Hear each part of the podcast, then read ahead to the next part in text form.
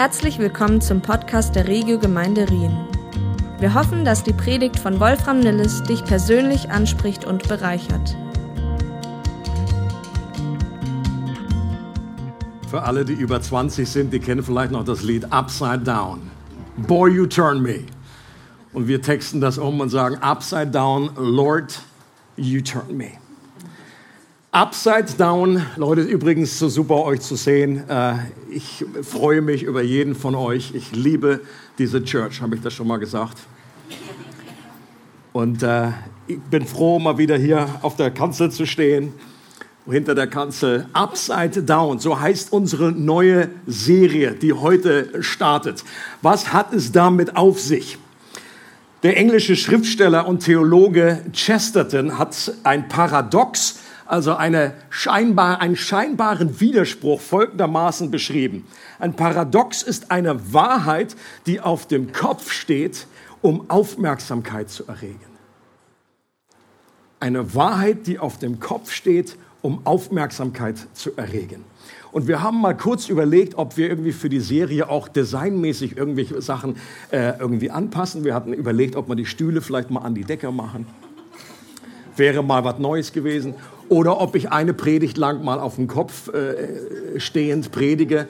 Wir haben das dann aber wieder verworfen. Ich weiß auch nicht warum.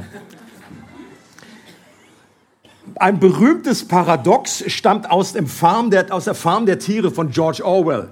Da schreibt er, alle Tiere sind gleich, aber einige Tiere sind gleicher. Vielleicht kennt er das noch aus dem Deutschunterricht. Oder Chesterton selber schreibt in seinem Buch Heretic, Heretics, nichts scheitert so sehr wie der Erfolg. Und wenn man das hört, dann merkt man gleich, das ist, kann man sich gut vorstellen, da steht was auf dem Kopf und winkt und irgendwie wird es hat irgendwie, es löst etwas aus, so ein, hä? Und die Bibel ist voll von Paradoxien, von scheinbaren Widersprüchen, keine echten Widersprüche, sondern scheinbare Widersprüche, von Wahrheiten, die irgendwie auf dem Kopf stehen und dieses Hä auslösen.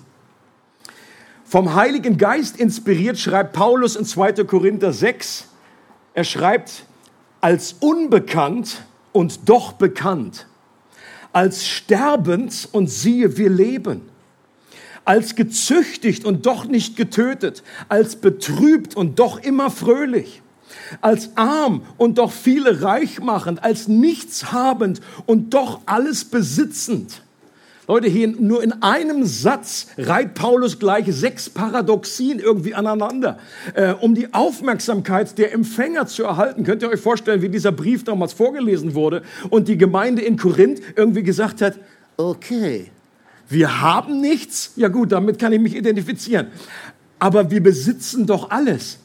Hä? Was meinst du damit? Bei dem Satz sind bestimmt viele in Korinth plötzlich wieder hellwach geworden, die vorher irgendwie kurz davor waren, eingenickt äh, zu sein. Das soll ja auch damals vorgekommen sein. Und nicht nur heute. Und, äh, und einige haben sich äußerlich und aber alle sicherlich innerlich am, am Kopf gekratzt und sie wurden herausgefordert, tiefer über diese Aussagen nachzudenken. Sie wurden dazu angeregt, weitere und tiefere Fragen zu stellen. Sie wurden ermutigt, diesen widersprüchlich klingenden Wahrheiten auf den Grund zu gehen und dadurch zu wachsen. Und das gilt nicht nur für damals, sondern das gilt auch für uns heute genauso. Wir werden uns in den nächsten Wochen einige dieser Wahrheiten anschauen, die scheinbar auf dem Kopf stehen, bis uns mehr und mehr dämmert und wir dann irgendwann überzeugt sind davon, dass diese Beschreibung der göttlichen Realitäten gar nicht wirklich auf dem Kopf stehen, sondern es diese Welt, diese Welt und ihr Wertesystem ist, das auf dem Kopf steht. Ich sag's nochmal. nicht, dass ihr denkt, ich stehe auf dem Kopf. Es wird uns mehr und mehr dämmern, dass nicht diese Beschreibungen der Bibel irgendwie auf dem Kopf stehen, sondern dass diese Welt und ihr Wertesystem eigentlich auf dem Kopf steht. Und die Werte, die Gott in seinem Reich uns gibt, die sind eigentlich richtig rum. Ich glaube, was Gott, was Jesus gebracht hat, als er damals von dem Reich Gottes erzählt hat, wollte die Menschen davon überzeugen, obwohl es damals noch keine Flugzeuge gab, dass ihr seid bisher auf dem Kopf geflogen. Und ich möchte, dass ihr wieder richtig rumfliegt. Dass wir unseren Sinn ändern, dass wir richtig denken. Und das wird uns enorm helfen. Es wird unsere Sichtweise, unsere Perspektive von Gott einfach im Positiven wieder auf die Füße stellen. Und die erste Wahrheit, die scheinbar auf dem Kopf steht, die beschreibt Jesus folgendermaßen in Matthäus 20 und 23. Da sagt Jesus plötzlich, wer unter euch groß werden will, der soll den anderen dienen. Wer unter euch der Erste sein will, der soll zum Dienst an dem anderen bereit sein. Denn wer sich selbst erhöht, wird erniedrigt werden. Und wer sich selbst erniedrigt, wird erhöht werden. Leute, Jesus bürstet hier sowas von gegen den kulturellen, kulturellen Strich der damaligen und auch der heutigen Zeit. Ich glaube, auch hier ist wieder ein gutes Beispiel davon, wie, wie, wie oftmals, wie, wenn wir übervertraut sind mit diesen Aussagen, die wir schon so oft gehört haben, für uns ist das irgendwie keine große Offenbarung mehr. Da winkt nicht mehr viel von dem, was auf dem Kopf steht. Aber in der damaligen Zeit, als Jesus diese, diese Bombe hat platzen lassen, kann man sich vorstellen, wie die Menschen einfach gedacht haben, hä, das passt, wie ist denn das möglich. Gerade in der damaligen Zeit einer römischen Besatzungsmacht. Jetzt stellt euch so einen richtig knackigen Römer vor in seiner, in seiner ganzen Montur. Und was damals zählte in, in, in, dieser römischen Macht, waren eben Kraft, waren Autorität. Was da zählte, war gesellschaftliche Herkunft. Who knows who? War Reichtum, war militärischer und politischer Einfluss, war Bildung und Abhängigkeit und, und, und, und was in dieser Welt nicht hoch im Kurs stand, war so etwas wie Demut. Etwas wie Menschen zu dienen. Und damals war die Welt voller Sklaven. Und das waren die Diener. Und das ist auch der Begriff, den Jesus benutzt, ein Sklave zu sein. Wenn du groß sein möchtest, dann werde ein Sklave. Und die damals, die haben einfach die Welt nicht mehr verstanden. Jesus, wie kannst du sowas bringen? Und solche bewussten Abhängigkeiten, so eine Haltung der Demut und des Dienens, das kannte man nur von den Sklaven oder von kleinen Kindern. Und die auf der gesellschaftlichen Hackordnung damals ganz unten waren. Und selbst im frommen Judentum war das jetzt nicht äh, total anders. Auch da galt es irgendwie, wer hat den meisten Einfluss? Wer hat irgendwie die meiste Bibelkenntnisse? Wer kennt das Gesetz am allerbesten? Das waren die Großen, die, die großen Pharisäer und Lehrer und Hohenpriester. Und Jesus sagt, ein Sklave und Diener von anderen zu sein, wie ein Kind zu werden. Das ist die Leiter, auf der man zur wahren Größe in Gottes Augen herabsteigt. Und was dann wiederum Sinn macht, wenn wir an dieses Bild denken, dass wir über Kopf geflogen sind bisher. Und da, wo wir eigentlich nach unten wachsen, wenn das auf dem Kopf steht, das ist die wahre Größe in Gottes Augen. Upside down. Und wichtig in diesem Zusammenhang, bei diesem Thema ist eben auch, dass Jesus nichts hat gegen unser Bestreben, groß zu sein. Das wird ja manchmal so verstanden, irgendwie, oh, wir, wir dürfen das überhaupt nicht anvisieren. Jesus sagt, wer unter euch groß sein will, das ist nichts, was er irgendwie kritisiert. Wer unter euch der Erste sein will, das ist nichts, was er kritisiert. Er definiert eben nur neu, was wahre Größe in Gottes Augen ist und zeigt den Weg, wie wir dorthin gelangen. Er verbietet uns nicht, danach zu streben. Und auch heute noch hat die Demut selbst in christlichen Kreisen immer noch einen nicht allzu prickelnden Ruf. Seht ihr das auch so? Also wenn man irgendwie so dieses Wort alleine hört, Demut, dann ist das nicht irgendwie was so amazing, da will ich, da will ich einfach mehr von. Und die Frage ist, warum ist das so?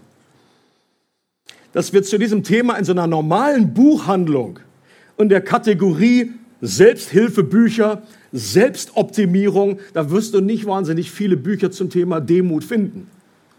Geh mal hin und guck, ob da irgendwie, ob du da irgendwas findest. Wie willst du einfach groß werden in der Wirtschaft, einfach dich selber optimieren, äh, einfach erfolgreich und so weiter. Werde demütig, upside down, werde wie die Kinder.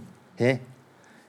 Und dass wir es da nicht finden, sollte nicht überraschen. Aber selbst in einer christlichen Buchhandlung finden wir auch nicht so wahnsinnig viele Titel zu diesem Thema.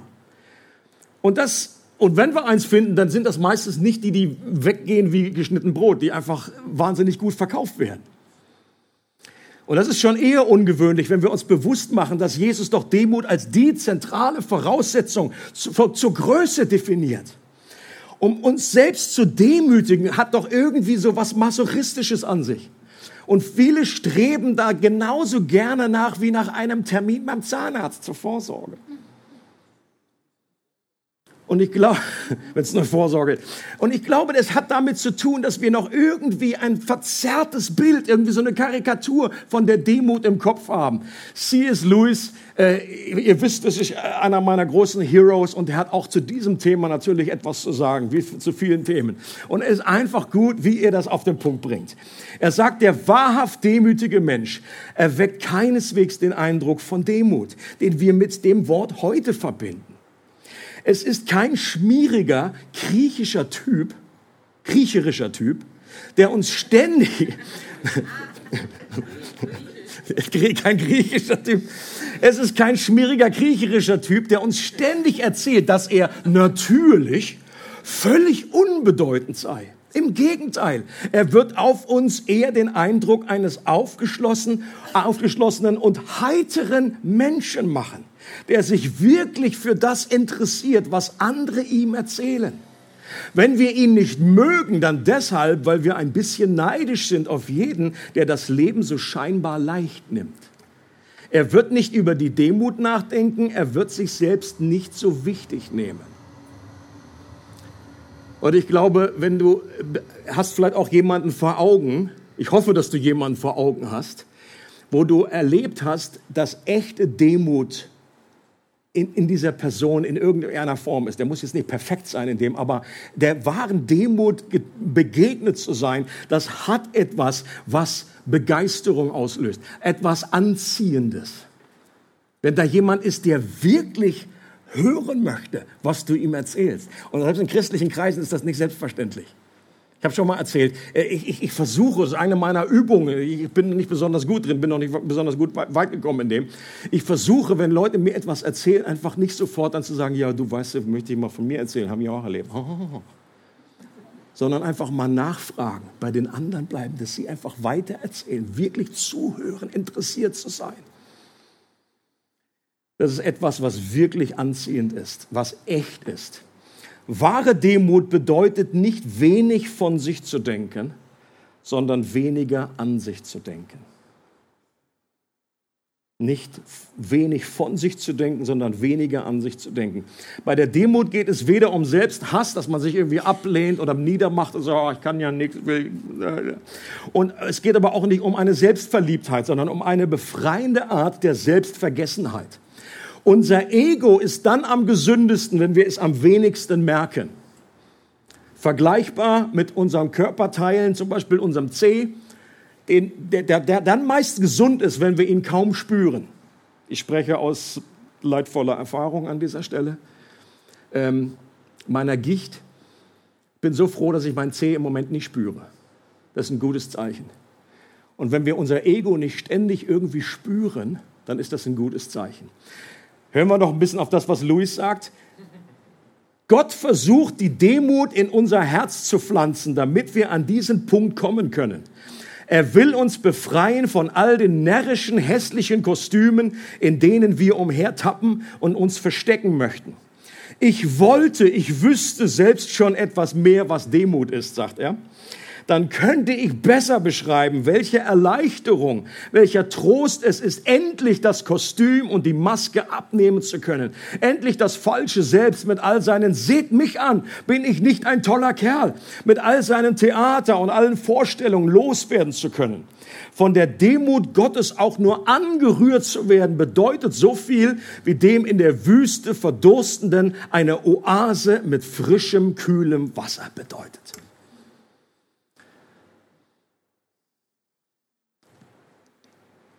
Wahre Demut befreit und erfrischt unser Leben. Wenn wir es selber erleben, wenn wir es auch bei anderen erleben. Und für das himmlische und irdische Leben ist die Demut das Geheime, das Geheimnis des Segens. Und das alles wirklich zu glauben, Und diese wahren Kostbarkeiten und die Verheißung der Demut richtig zu erkennen, ist eine wichtige Voraussetzung. Warum? Weil wir die Demut sonst nicht wirklich von Herzen begehren, weil wir das nicht wirklich anvisieren.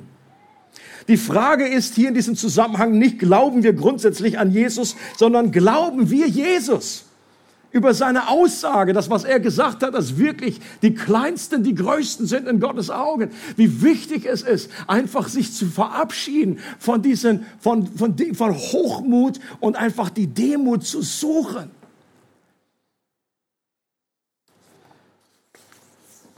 Und erst wenn wir hier auf diesen Geschmack gekommen sind, werden wir wirklich an der Demut interessiert sein und der Frage nachgehen, wie kann ich Demut kultivieren? Wie kann ich in dem Bereich wachsen und dazulernen? Was kann ich dazu beitragen?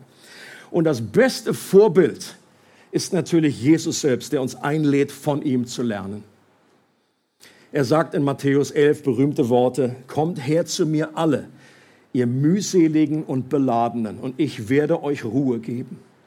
Nehmt auf euch mein Joch und lernt von mir, denn ich bin sanftmütig und von Herzen demütig. Und ihr werdet Ruhe finden für eure Seelen, denn mein Joch ist sanft und meine Last ist leicht. Jesus, wozu lädt uns Jesus denn ein? Was sollen wir denn von ihm lernen? Sanftmut und echte Demut. Und Jesus ist die beste Adresse bei der wir das lernen können. Er ist die Wahrheit und die Demut in Person. Und ich glaube, nur ein, ein wahrhaft demütiger Mensch kann sagen, dass er demütig ist. Es gibt ja wenige Ausnahmen in der Schrift, wo dann einfach ein Mose zum Beispiel sagt, er, dass Mose selber schreibt und sagt, ich bin die demütigste, demütigste Person gewesen, die damals gelebt hat. Dazu muss man etwas demütig sein. Oder einen Knall haben. Und wahre Demut befreit uns davon, mühselig und beladen zu sein. Gibt unserer Seele Ruhe. Wir denken oftmals, oh, Demut ist so anstrengend, das ist doch, oh, da mache ich mich irgendwie zum Knecht von allen. Genau das Gegenteil ist der, ist der Fall, das ist die größte aller Lügen. Einfach Hochmut und einfach unser Stolz ist das, was uns in Unfreiheit behält. Wahre Demut ist leicht, eine leichte Last. Und das Bild von einem Joch meint, dass es bei der Demut um ein Leben in der bewussten Abhängigkeit zu Gott geht. Das hat Jesus auf geniale Art und Weise vorgelebt. Jesus hat immer wieder gesagt, das Johannesevangelium ist voll von diesen Aussagen, der Sohn kann nichts von sich selber tun. Jesus hat gesagt, ich bin total abhängig, ich kann nichts von mir selber tun. Und sein Leben sah so anders aus, war so effektiv. Ich meine, da heilt hier eine, nach, eine Person nach der anderen. Er redet in Vollmacht. Und Jesus sagt, ich, das sind nicht meine Worte, das sind die Worte meines Vaters. Oder er sagt, ich bin vom Himmel gekommen, eben nicht, dass ich mein Willen tue, sondern den Willen des Vaters. Ich suche nicht meine Ehre.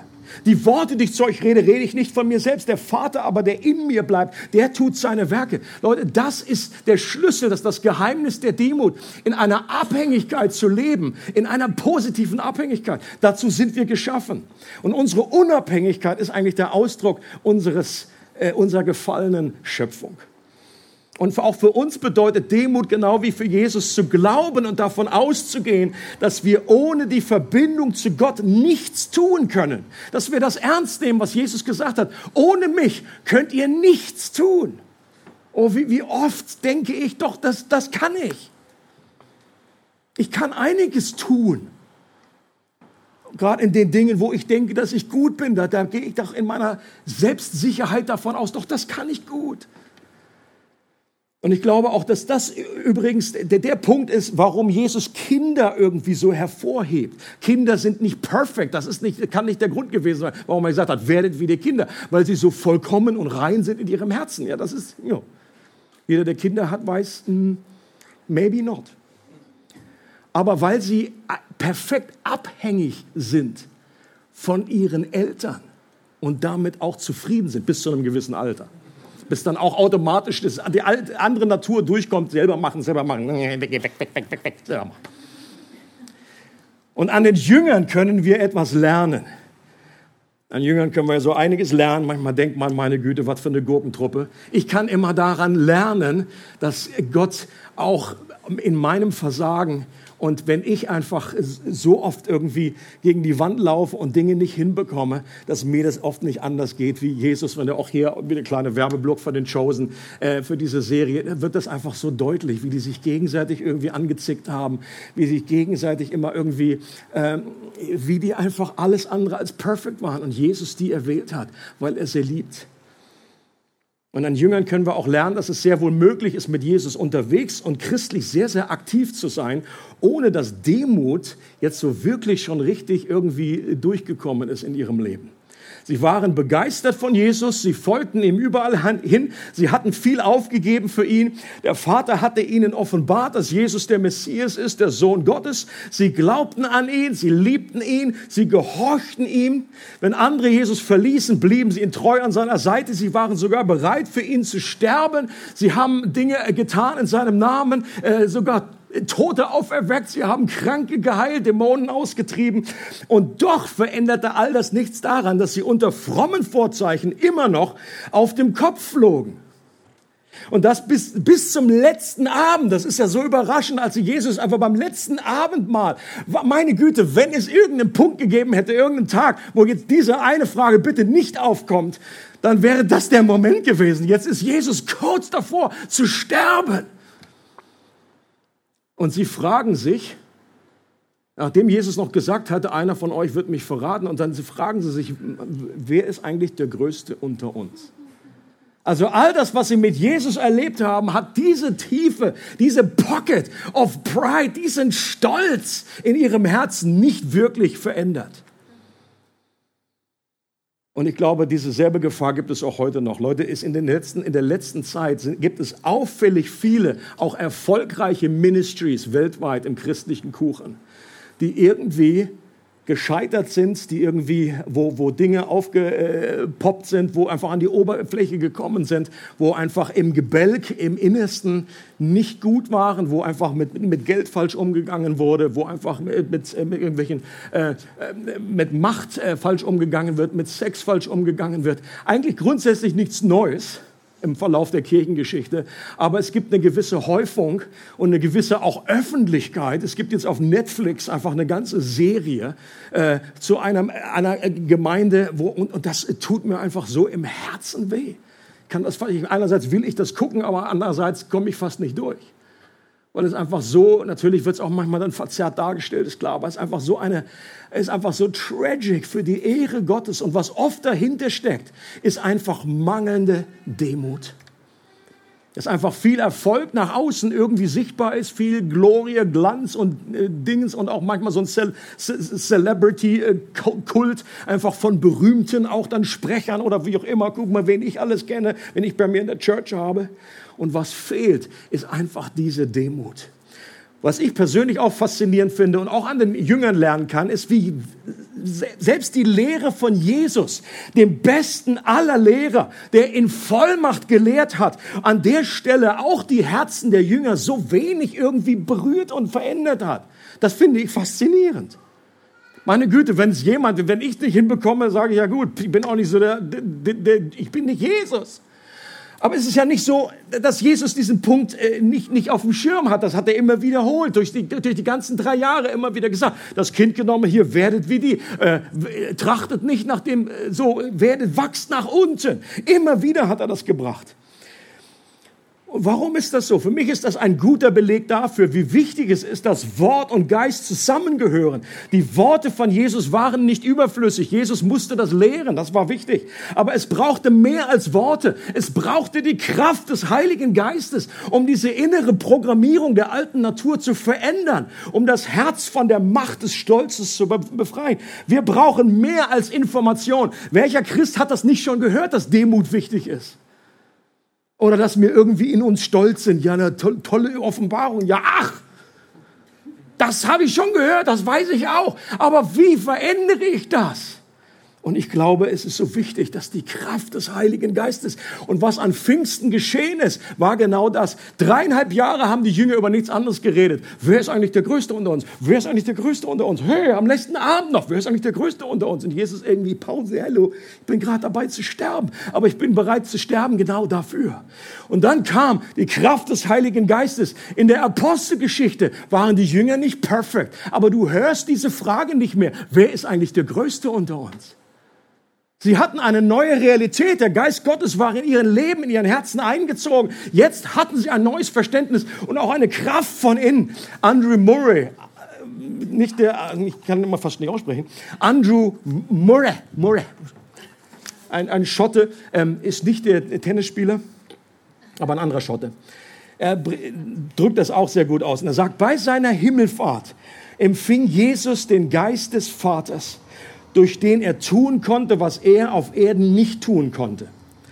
Dann konnte er mit denen, die er liebte, eins werden und ihr Leben für sie leben, sodass sie in einer Demut vor dem Vater leben konnten, die der seinen glich. Denn er selbst war es, der in ihnen lebte und atmete. Und am Pfingsttag kam er und nahm sie in Besitz das Werk der Vorbereitung und Überzeugung, das Wecken von Sehnsucht und Hoffnung, das seine Lehre bewirkt hatte, wurde durch die gewaltige Veränderung, die Pfingsten bewirkte, vollendet. Leute, das ist einfach gut ausgedrückt. Jesus, Jesus konnte gewisse Dinge selbst, auf, als er auf der Erde war, nicht so vollenden, wie er das wollte. Deswegen sagte Jesus, es, es, es kommt noch jemand. Aber dieses Pfingsten, das kam und dieses Pfingsten, das muss auch bei uns immer wieder kommen. Wir brauchen, und das knüpft das direkt an, an diese Serie, die wir bisher hatten, wir brauchen diesen Strom des Heiligen Geistes. Die Kraft der Person des Heiligen Geistes, der in uns wohnt und in uns lebt.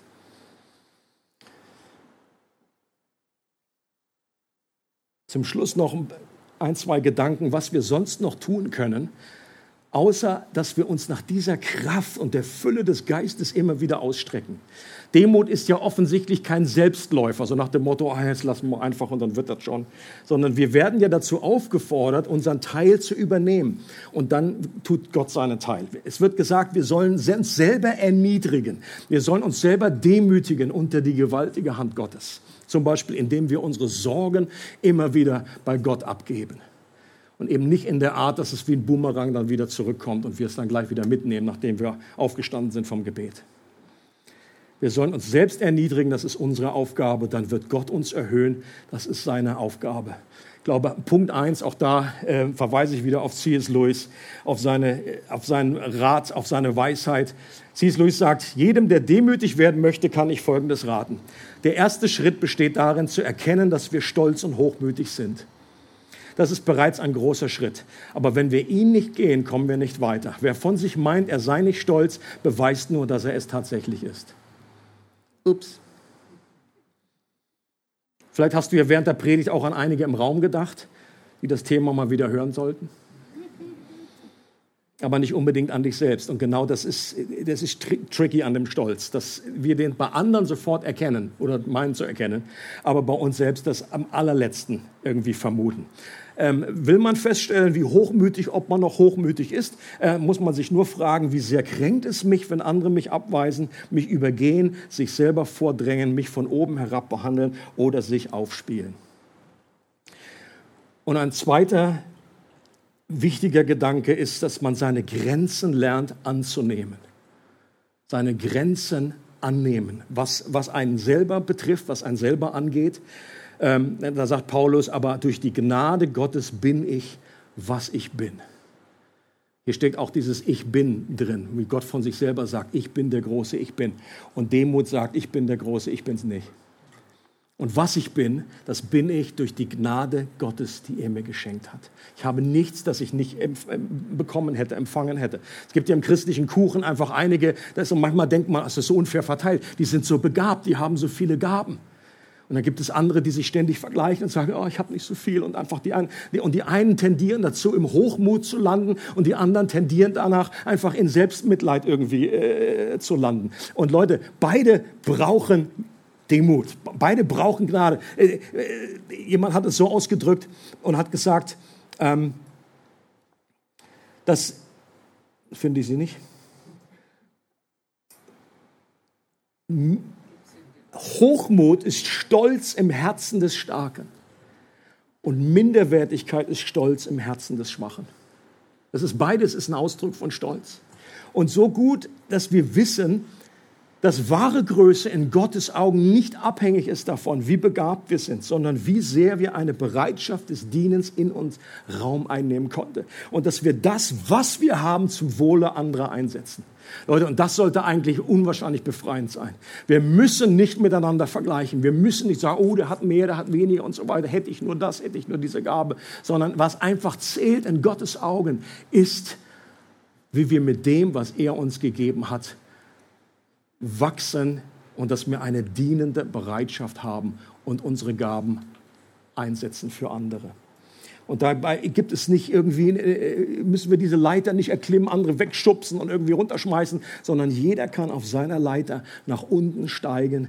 Das ist, ja, ist jeder in seiner eigenen Bahn und dass wir auch lernen, uns mit den Situationen, in denen wir sind, zu versöhnen, die wir im Moment nicht verändern können. Leute, unser Leben ist voll von Situationen, die wir nicht einfach wegbeten können. Habt ihr auch schon gemerkt? Und das wünschen wir natürlich, sage ich nicht, nichts, nichts gegen Gebet, aber einfach viele Dinge lassen sich immer so schnell nicht einfach verändern und dass wir einfach das betrachten und einfach das einfach als eine Gelegenheit nehmen, um Geduld zu lernen. Vielleicht der Nachbar, der unwahrscheinlich laut ist und ständig rumbohrt. Oder einfach irgendeine, ein, ein Chef, der einfach so schwierig ist, dass wir diese Gelegenheiten und diese äh, Grenzerfahrungen, die wir erleben, dass wir hier eine neue Sicht bekommen und sagen, Gott, äh, du, hilf mir in dieser Situation, solange sie währt, Demut zu lernen in diesem Prozess. Oder vielleicht sind es andere Grenzerfahrungen, die wir im Moment nicht abstellen können. Eine körperliche Schwäche, eine seelische Schwäche, irgendwie eine Versuchung, aus der wir im Moment nicht raus können. Und das können wir sehen als Teil von Gottes übergeordneten Plan in unserem Leben. Zum Schluss eine ein, kleine Grenzerfahrung aus meiner Erfahrung. Die letzten dreieinhalb Wochen, die meisten haben es mitbekommen, dass ich wieder dabei war, mein Buch zu schreiben. Ich glaube, das Buch nenne, nenne ich auch um, irgendwie in äh, beides, in Demut und äh, Herausforderung zur selben Zeit. Ähm, ich bin nach wie vor so dankbar, dass diese Möglichkeit besteht, dass ich mich darauf einlassen kann. Auch jetzt ist ja das äh, zweite Jahr, dass ich in der Sommerpause da ein paar Wochen mir irgendwie frei nehmen konnte. Ähm, aber gleichzeitig musste ich erfahren, musste ich mir selber auch zugestehen, eingestehen, dass ich ziemlich naiv damals an eine Art Kletterwand gegangen bin. Ich brauche dieses Bild von irgendwie so einem Free Climbing einer Wand oder irgendeinem so Berg und irgendwie gedacht habe, das mache ich, das packe ich, kein Problem. Bücher schreiben, Bücher gelesen habe ich schon viele. Das scheint nicht so schwierig zu sein. Das schaffen andere auch. Let's do this. Aber während ich dort am Klettern bin, einfach gemerkt habe, meine Güte, das Ganze gestaltet sich schwieriger, das Ganze ist steiler und es braucht länger, bis ich da oben ankomme, als ich eigentlich gedacht habe. Und ich sage das einfach an dieser Stelle, weil ihr werdet mich nachher sowieso fragen und weil es einfach auch gut in diese, weil es gut in diese Thematik hineinpasst. Einfach, das ist für mich eine demütigende Erfahrung gewesen, mir selber das einzugestehen, auch das anderen, ich habe es im Kernteam mitgeteilt und einfach zu sagen, meine Güte, es gab zwischendurch Zeiten, wo ich echt gedacht habe, ich glaube, ich habe mich hoffnungslos übernommen. Ich pack das nicht, ich hänge hier echt in den Seilen. Ich weiß nicht, wie ich weiterkommen soll. Also ich bin noch nicht an dem Punkt, dass ich irgendwie, dass ich bin immer noch am Klettern und ich danke jedem für, für, für das Gebet. Bitte, bitte betet weiter.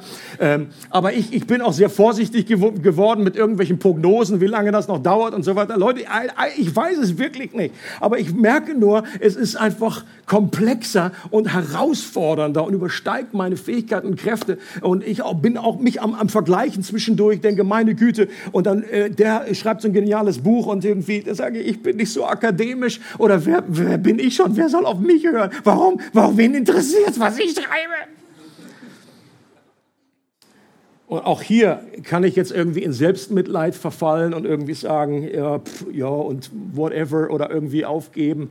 Aber ich glaube, ich möchte auch diese Situation einfach nutzen, um Demut zu lernen und einfach zu wachsen in den Augen Gottes.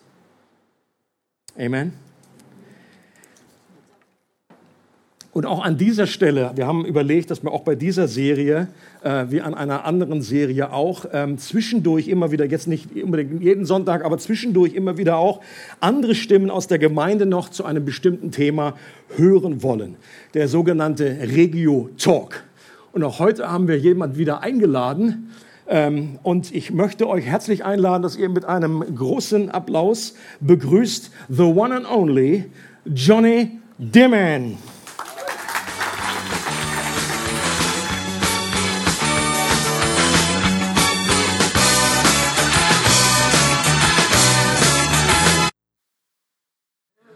mal ein Jingle, ey.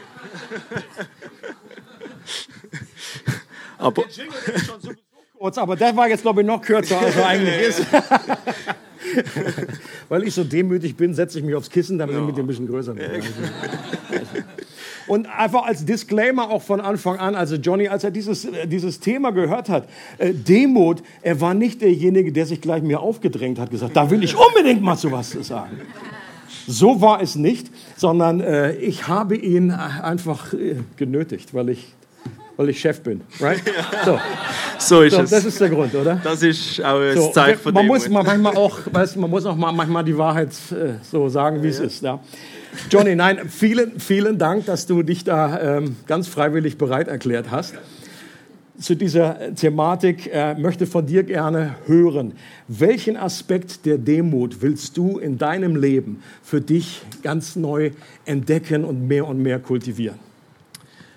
Ich glaube, das, was du gesagt hast, ähm, dass man nicht weniger über sich denkt, sondern weniger an sich denkt, ist definitiv etwas, wo ich mir sehr oft vorgenommen habe in meinem Leben auch, ähm, weil ich schon eher auch von der Person, weil ich bin, eher dazu tendiere, mich als weniger zu betrachten. Also auch ähm, früher noch mega viel mit Minderwert auch zu, zu kämpfen hatte.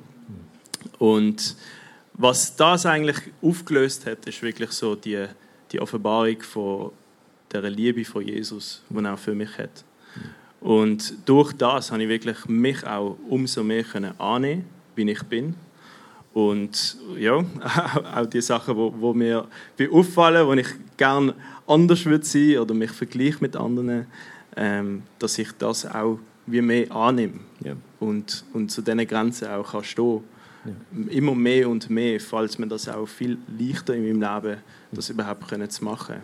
Und ich glaube, dass, was du auch erwähnt hast in der Predigt, dass Demut eigentlich auch eine gewisse Leichtigkeit mit sich bringt. Ich glaube, dort möchte ich mega wachsen, weil sehr oft nehme ich mich oder das Leben zu ernst, bin dann so in meinem Tunnelblick unterwegs und ich glaube, ähm, ich möchte wirklich die, in die Leichtigkeit reinkommen, in die Einladung, die Jesus uns gibt ja. und definitiv dort auch wachsen. Ja. Wir haben ja gehört auch, dass das irgendwie kein Selbstläufer ist. Ich glaube, ähm, dass eben auch ein Stück weit der Auftrag, das hören wir im gesamten Neuen Testament, dass wir uns eben selber erniedrigen sollen, demütigen sollen, dass wir das bewusst anstreben sollen. Wie sieht das bei dir in der Praxis aus? Wie machst du das? Ich würde sagen, ganz praktisch etwas, wo für mich eine sehr gute Sache ist zu machen, ist sicher das Gebet weil ich einfach merke, dort komme ich zu meinen Grenzen, komme ich an den Ort, wo ich nicht mehr weiterkomme und ich bin einfach ehrlich mit Gott. Ich bin ehrlich, wo ich stand, ich bin ehrlich, wie es mir wirklich geht. Hm. Ähm, und auch jetzt ganz praktisch, ich, ich arbeite ja im Kaffee auch noch hm. und dort hat man die eine oder andere Person, die ein schwieriger ist, die kommt. Ähm, und was mir auch immer wieder dort hilft, ist einfach, auch wenn es nicht mega lang ist, während Arbeiten kann ich nicht einfach eine halbe Stunde verschwinden und nicht mehr auftauchen, ähm, sondern das auch in einer Art Gebet Gott abzugeben. Und sozusagen auch, wenn irgendjemand eine schwierige Reaktion zeigt, also sehr ungeduldig ist oder nicht zufrieden ist mit etwas, auch dort ein demütiges Herz beizubehalten und zu sagen, okay, vielleicht hat die Person einfach einen schlechten Tag, vielleicht geht es ihr einfach nicht gut und ein Verständnis für die andere Person auch zu kultivieren. Mhm. Ähm, das, das ist definitiv ganz praktisch gesehen, mhm. was ich probiere mache mhm. in meinem Leben und halt auch auf Gott zu hören ähm, und auch seine Wahrheiten für mich ganz praktisch umzusetzen. Ähm, zu diesen Wahrheiten auch stehen, wenn ich vielleicht manchmal auch allein stand in diesen Wahrheiten. Und ich glaube, das ist etwas, wo für mich sehr demütigend ist, auch in unserer Kultur und Gesellschaft heutzutage, oftmals auf das zu stehen, was Gott eigentlich sagt. Und nicht zu dem zu greifen, was einfacher war oder relevanter, äh, sondern auf der Wahrheit von Gott mhm. zu stehen. Das ist für mich wahre Demut. Ich habe dich in den letzten Jahren auch ja ein bisschen besser kennengelernt und würde an der Stelle einfach nochmal auch gerne zum Ausdruck bringen, wie sehr ich gerade auch in diesem Zusammenhang dein Herz schätze. Wir haben auch gehört, dass Demut auch so definiert werden kann, dass es einfach ein Leben ist in einer bewussten Abhängigkeit. Und für mich bist du da ein echtes Vorbild, wie du dich ausstreckst danach, immer wieder einfach auf Gott zu hören, Gott einzuladen in den Tag ähm, und dann einfach zu sehen, Gott, was tust du, Heiliger Geist, was bist du am Entfalten, welche Türen öffnest du? Und dann auch mutige Schritte gehst, dass du einfach anderen Menschen dienen äh, willst und das eben auch äh, umsetzt und tust. Und äh, mich, mich so oft ermutigt hast, mich oft, so oft erfrischt hast, dass ich das eben auch sagen kann. Einfach diese, diese Anzeichen von Demut, die ich da in deinem Leben entdeckt habe, die haben mich einfach äh, erfrischt. Die haben einfach, das war einfach mit dir zusammen zu sein. Und auch, dass du äh, jemand, zu jemandem gehörst und da, da, bist du mir ein Riesenvorbild, weil ich da anders bin an der Stelle. Ähm, dass du irgendwie so eine Rückmeldung oder positive Kritik nicht nur irgendwie duldest, so nach dem Motto, ja, wenn es sein muss, dann, sondern aktiv suchst und mich immer wieder eingeladen hast, einfach die Rückmeldung zu geben. Und deswegen einfach, ähm, thank you very much, brother. Danke, no.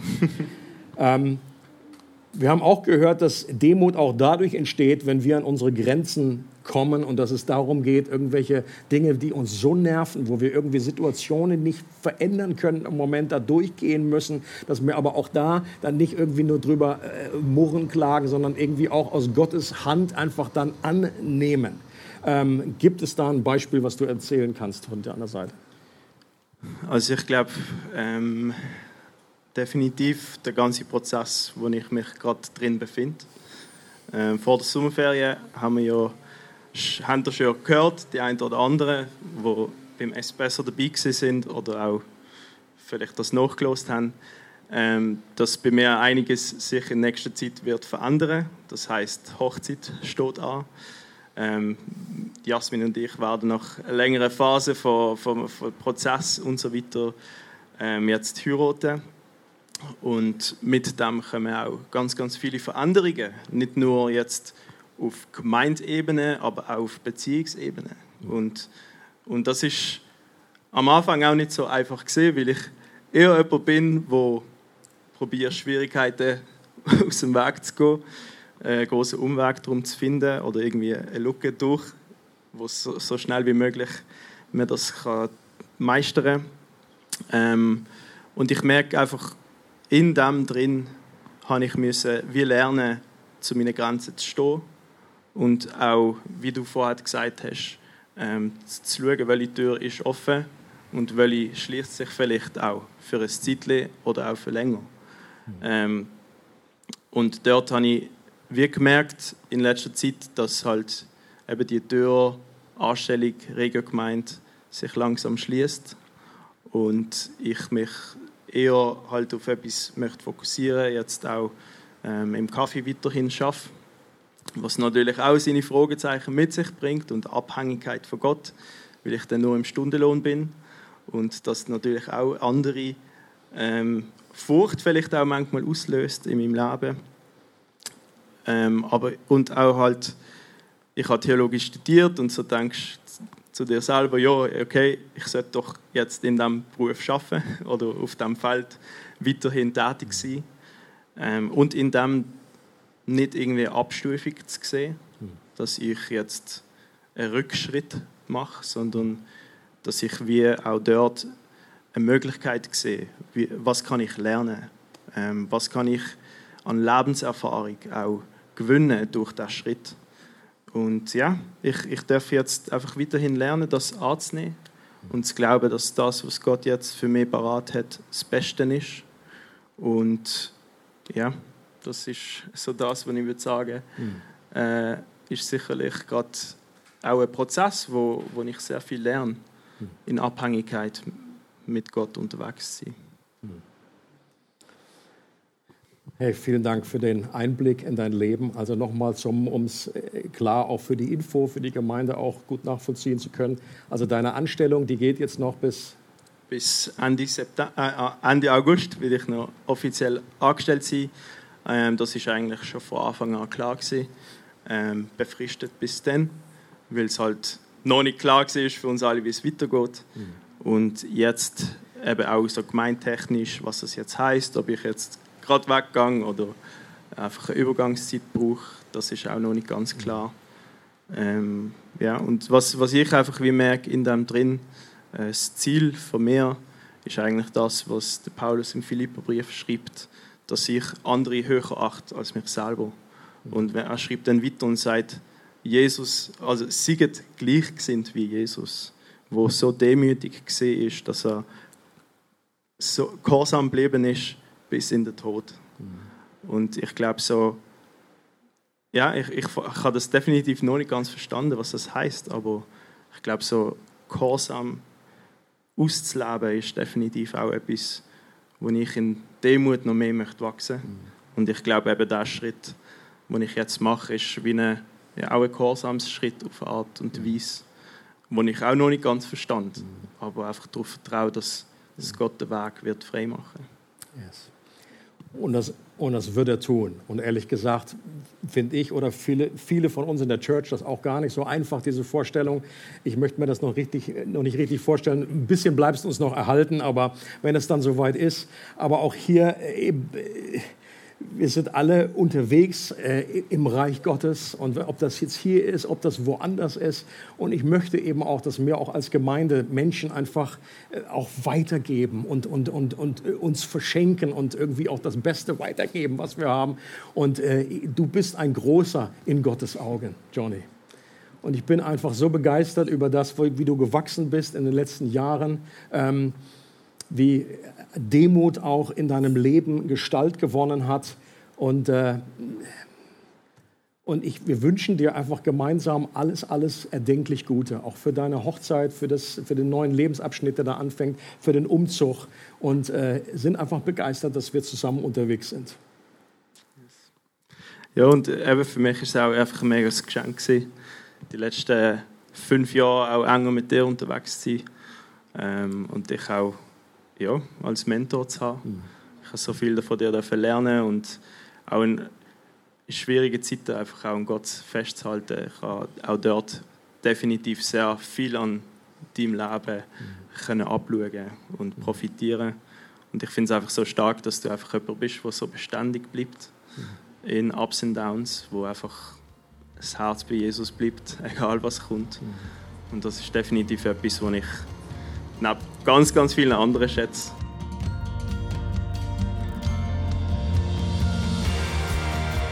Es freut uns, dass du heute zugehört hast. Für weitere Predigten, Informationen und Events besuche unsere Gemeindewebseite www.regiogemeinde.ch.